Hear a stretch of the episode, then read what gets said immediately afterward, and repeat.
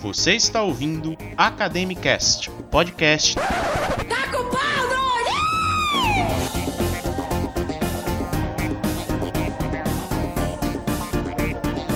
Saudações a todos, eu estou imitando Santiago Moza e esse é o Choque de Ciência, programa científico com os maiores nomes da estatística alternativa do país, sempre falando sobre ciência e hoje, quarto episódio. Após um break de uma semana, já que nós também somos estudantes e não vivemos somente de editar e gravar podcasts, voltamos como prometido para dar continuidade a esse podcast pirata. Figurativamente tenho ao meu lado a versão, dizendo ele, original do Santiago Moza. E aí, Santiago, quem diria que conseguiríamos autorização para gravar mais um episódio. Não sei se minha criatividade. Sai, sai, sai, sai. Tudo errado. Isso, eu Tudo não vou errado. apresentar o programa. Errado. Sem energia nenhuma, parece que tá morrendo. O jovem vai mudar de canal.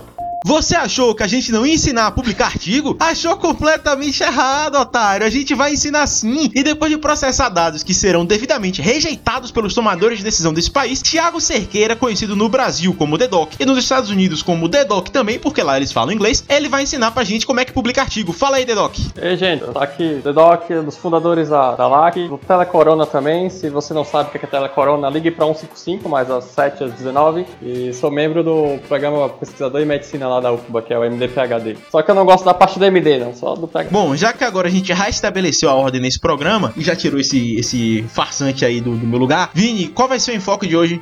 Então, galera, o enfoque do programa hoje é justamente explicarmos de maneira breve quais oportunidades podem surgir após você ser autor de publicações científicas. Vocês dois foram convidados justamente porque possuem publicações e artigos ou aguardando serem devidamente revisadas. Santiago, tu que tá cagado aí, passando mal com a prova de residência, só fala dessa prova. Explica aí para o nosso público porque sua caganeira é menor em função de tu ter publicado pelo menos um artigo durante a graduação. Rapaz, a caganeira ainda não tá totalmente sanada, não, porque eu ainda não tenho o DOI desse artigo. Eu só vou ficar tranquilo quando eu tiver o DOI pra botar no, no Lattes. Mas é o seguinte, velho, porque a segunda fase de algumas provas de residência muito concorridas, tipo a USP, por exemplo, eles cobram análise de currículo. E aí você ter um artigo publicado conta bastante ponto pra você ter um currículo melhor nessa, nessa fase aí, nessa prova muito concorrida. Isso é muito importante pra você sair na frente lá. Bom, me surge uma dúvida. Se eu, por exemplo, tô fazendo iniciação científica, aí eu só sirvo cafezinho ao meu orientador e num paper eu apareço, né, como colaborador. Isso muda, depende do critério de autoria quando for analisar meu currículo lá no, na prova de residência? Rapaz, eu não sei. Nos editais eu não vi falando especificamente sobre isso. Só que eu acredito que ser o primeiro autor deve ter um peso um pouco maior, né? Porque afinal é uma pesquisa que você conduziu e você escreveu, você foi o carro-chefe daquela pesquisa, quer dizer que você foi o pesquisador líder, né? da- daquele trabalho. Então acho que conta um pouquinho mais sim. Burro de carga da pesquisa, não o pesquisador-chefe. Justo, é verdade. O pesquisador-chefe tá por último, geralmente. Foi lá, ficou empurrando lá o carrinho assim o tempo todo até chegar no local. Que igual, igual fila da puta colhendo dado. igual os caras do, do Instituto de Biologia que tem que, que catar rato na rua. Tu já ouviu falar disso, Vini? Eu já, inclusive, denúncia. Que os caras que vão pesquisar, os cara que vão pesquisar leptos, leptospirose, eles têm que catar os ratos na rua pra poder pesquisar.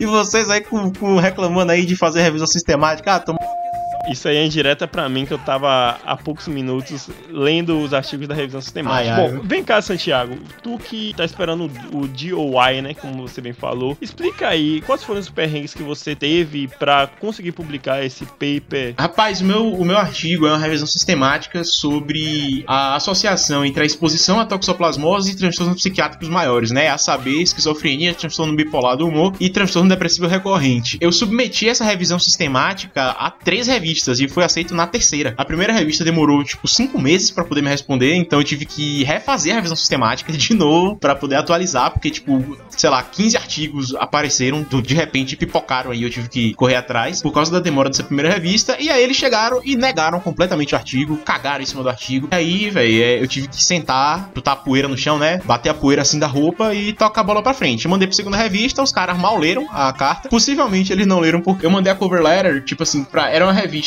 X, eu mandei, prezado editor da revista Y. Estou mandando esse artigo.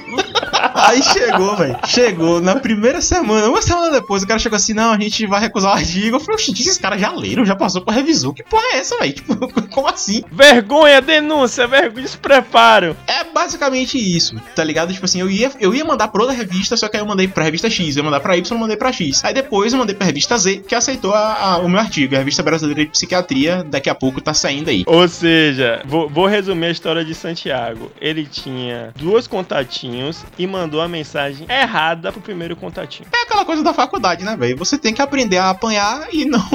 Bota, eu vou botar o discurso aí do, do rock pra vocês entenderem o que é a faculdade de medicina. É isso aí, ó. Eu vou dizer uma coisa que você já sabe.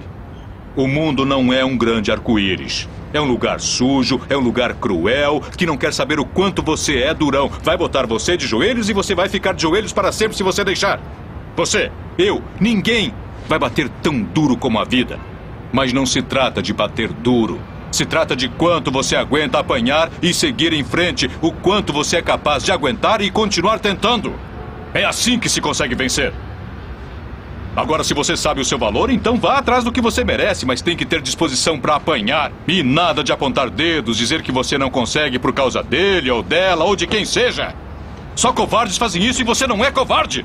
Você é melhor do que isso. Então, segundo resumo, você tem que ser persistente, saber tomar fora e não desistir, correto? The Doc, vamos lá. Tu que é o garoto propaganda da liga, aquele que nos representa pelos congressos, pelo Brasil pelo mundo, e é quase doutor duas vezes, né? MD, PHD, fera. Qual foi seu primeiro paper publicado? Você tem mais de um paper publicado? Primeiro foi, foi daquele estilo, assim, tipo, você tá no grupo de pesquisa, você colheu o dado, aí seu nome aparece no artigo, mas eu não escrevi porra nenhuma no artigo, que foi um de ressonância magnética cardíaca, pra saber a etiologia da V6. A V6 sem etiologia definida. Alô, Jamari. Script, como. É, é, do Jamari. Aí foi da aluna de doutorado dele. Aí foi International Stroke Journal. É, sempre tem algum stroke no meio. Aí o segundo foi de AVC também, esse foi o tema da monografia, só que o primeiro autor foi o Renan, que era o trabalho de mestrado dele, eu fiquei como segundo autor, que era a associação de vasorreatividade cerebral e risco para apneia do sono, pelas escalas lá. E vem cá, Doc, qual é o tema do teu doutorado, velho? O tema do meu doutorado é imunopatogênese da chikungunya crônica, da artralgia. Aí broca pro papai. Só que como é doença tipo, de país pobre, sabe? Aí sem problema em publicar. Aí é mais ou menos, é, é isso que aconteceu no artigo que foi agora, que eu aceito esse mês. A gente mandou basicamente para seis revistas, sabe? Seis. A primeira, sendo que o trabalho é assim, você pegou, a gente tem uma coorte que está acompanhada há mais de um ano, os pacientes. Aí desenvolveu um score para predizer se a pessoa vai ter artralgia ou não, depois que ela foi infectada por chikungunya, com mais ou menos cento e poucos pacientes, 130, com visita em 3, 9 meses e mais de um ano. Depois pegou Uhum. esse score e validou em uma outra coorte aqui de feira. Tem uns 50 pacientes só, porque o critério de inclusão era bem rígido, era tipo assim, menor que 10 dias a infecção, que era contado pelo dia que a pessoa apareceu e o dia do primeiro sintoma. E tinha que ser é, monoinfecção por chikungunya,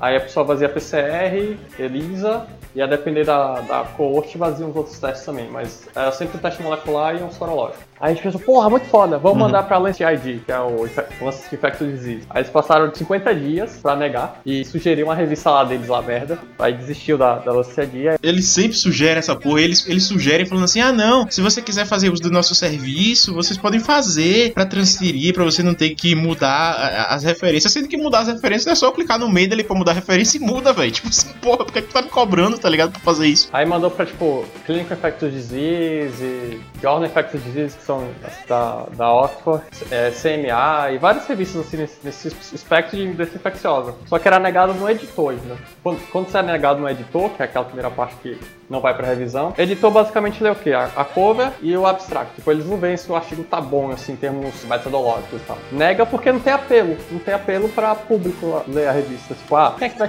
Quem é que lê essa revista que gosta de chikungunya? Que quer saber sobre chikungunya? Ninguém, aí, aí. Aí foi aceito na, na PLOS Neglected de Tropical Disease, assim, tipo... Aí não tinha como a pessoa dizer, ah, não, que chikungunya aqui, né, doença tropical, Nem é negligenciada. o cara não podia meter essa, né? Aí não dá. Aí isso foi aceito e teve um outro chikungunya também que foi aceito na International Journal Travel Medicine. Aí foram esses daí. E tem uns outros assim pra, pra publicar. Aí tá no, no meio do, do caminho. Mas o, o perrengue é essa coisa assim, ah, tipo, você tá falando de doença que não tem em país rico. Então foda-se você. Você não vai publicar na minha revista de país rico. Ah, não tem nenhum gringo no nome dos autores? Foda-se você também. É muito assim.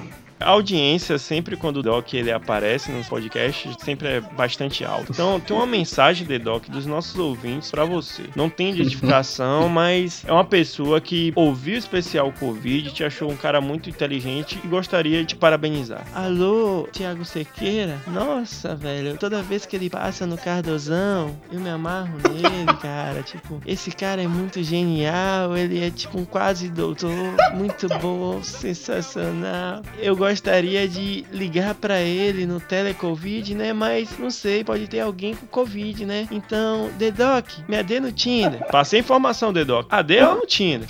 Qual foi a última vez que tu passou no Cardozão, né, Doc? Não sei, deve ter uns dois anos. Doc, explica aí pra gente o que é que é o MDPHD, quais são os critérios de publicação pra você participar desse programa, o que é que você tem que fazer, velho? Ah, deixa eu ver se eu lembro. Que, acho que não deve ter mudado, né? Que eu, eu entrei no de 2017. Aí eu lembro que entraram as outras pessoas que só fazem passar e não, não começam a cursar a porra do doutorado, daí fica diminuindo o número de vagas. Mas os critérios eram, tinha que estar entre o terceiro e oitavo semestre, se não me engano. Você tem que ter o CR acima de 8, tem que ter no mínimo um, um ano de iniciação científica. Só que esse critério é meio frágil, assim, porque tem, tem pessoas lá que entraram sem ter iniciação científica, tendo coisas diferentes. Ih, Denúncia. E você tem que escolher um dos três programas de pós-graduação da FAMEB, que é o PPGCS, que é a Ciências de Saúde, o PPGMS, que é Medicina e Saúde, e o PGPAT. Tipo, se você quiser entrar no PGPAT, você é meio doido, assim, porque é difícil você conseguir fazer o que eles pedem e fazer a graduação, que é o mais pesado, não sei. E tanto que o número de médicos lá é bem menor, assim, porque você não consegue. Porque lá é- funciona como se fosse graduação mesmo, assim, a aula certinha, assim, todos os dias e tal. E nos outros programas é uma coisa meio louca, assim, né? Tipo, bioética minha foi uma semana pela manhã e o último dia foi pela manhã, pela tarde e era prova. Acabou. A matéria foi uma semana. Enquanto no PGPAT não tem isso. Se você tem que ter duas cartas de recomendação também, de professores diferentes do seu orientador. Tem que ter a carta de aceite do orientador. E a seleção, a avaliação do projeto, a avaliação da prova de inglês, que na minha época foi, tipo, o Atanásio fez duas questões assim na hora, assim, me entregou pra responder, com base em um artigo lá.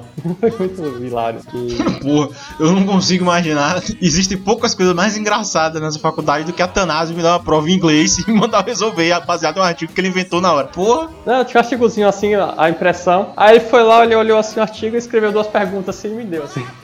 Aí a minha banca na, na época foi quem? Que eu lembro que foi Sumaia, Maia, Tanásio, Regina Tesse. Não, quatro, cinco pessoas. Valber também. Na época do meu projeto já tinha falado que ia ser tipo umas coisas de, de informática, né? Tal. Aí Aham. ninguém entendeu essa parte assim, tipo, olhando assim. Tipo, tu ia fazer Ah, bioinformática? Tu ia fazer um projeto de bioinformática? Foi mesmo? o, o, meu projeto já tinha, já tinha de informática na época. Como fazer aquele programa de fisiologia que as professoras usam, né? Como fazer slide? Ah, não, tinha o, o Lucas Carvalho, que é da galera lá do, do UPS, aí ele entende. Mas o resto era. Como é que você vai conciliar a graduação com a. O quê? E Dedoc precisa já ter publicado pra participar do MDPHD ou não, não, não faz parte do critério? Não, não faz parte não. Só precisa ter iniciação científica concluída, assim. Concluída entre aspas, ter um ano. E iniciação científica inclui as aulas de bioquímica prática ou as aulas de.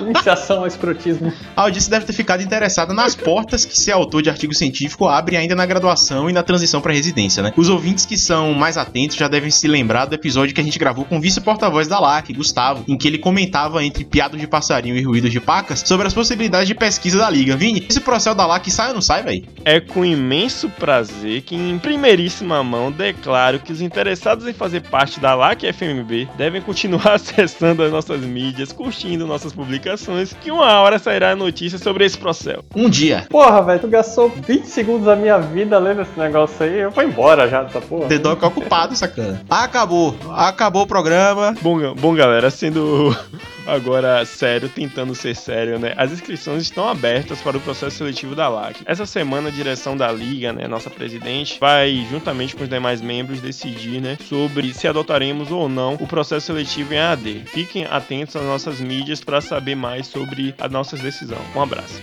Então, é isso aí. Esgotamos o tempo. Vini, breve despedida. The Doc, do Telecovet Tinder. Fala aí. Ela é convertindo. O pessoal vai baixar o app assim, meu Deus, cadê, cadê, cadê? Esse aqui, esse aqui tem tosse. Cadê The aqui Cadê The Doc? febre. Meu Deus.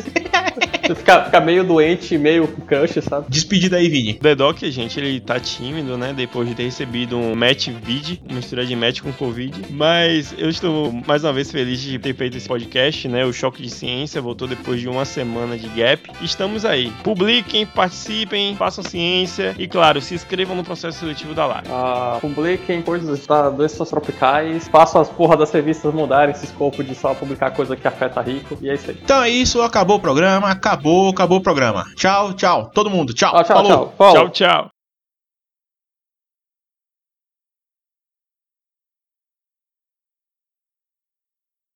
É le- legal que a gente, ah, como publicar artigo, mas a gente não falou porra nenhuma de como publicar, né? Só falou assim, ah, a gente se fudeu pra fazer isso, se fudeu pra fazer aquilo e acabou, né? Tipo, Ah, não. Vocês acham que a gente vai dar as coisas de graça, rapaz? Tem que se inscrever no processo da liga aí pra fazer. Exatamente, essa galera é besta, né, mano? Na boa, bicho. A gente, só porque a gente botou no título, os caras acham que a gente vai fazer mesmo. Que bando de trouxa do caralho. Ô, man, velho. se vocês querem de fato aprender essa porra, se inscrevam na merda do processo seletivo da LAC. é, velho, na- Teve um trabalho da porra pra fazer essa liga, porra. Pra vocês estarem agora querendo correr de graça, sai daqui, entra, entra na E liga o aí. pior é que é um rebanho de anarcocapitalista. ou entra na liga ou, ou deposita dinheiro na minha conta, entendeu? Duas coisas. Me dá Bitcoin que eu ensino.